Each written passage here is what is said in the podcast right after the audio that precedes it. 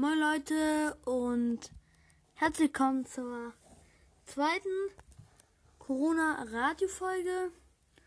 Und ja, heute geht es um,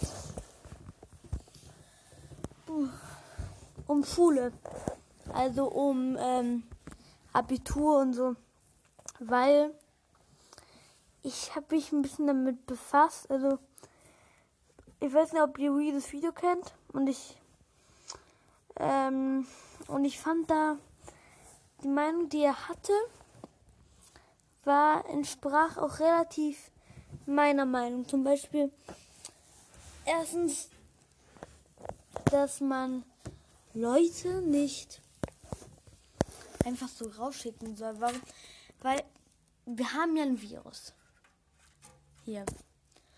Und Lockerungsmaßnahmen. Warum kann, könnte man nicht das einfach das Abitur freiwillig machen? Weil das wäre eigentlich voll cool. Oder ja.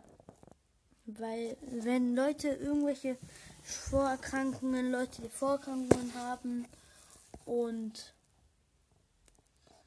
und so ist ein bisschen schwachsinnig, jetzt ähm, die Schulen wieder zu öffnen.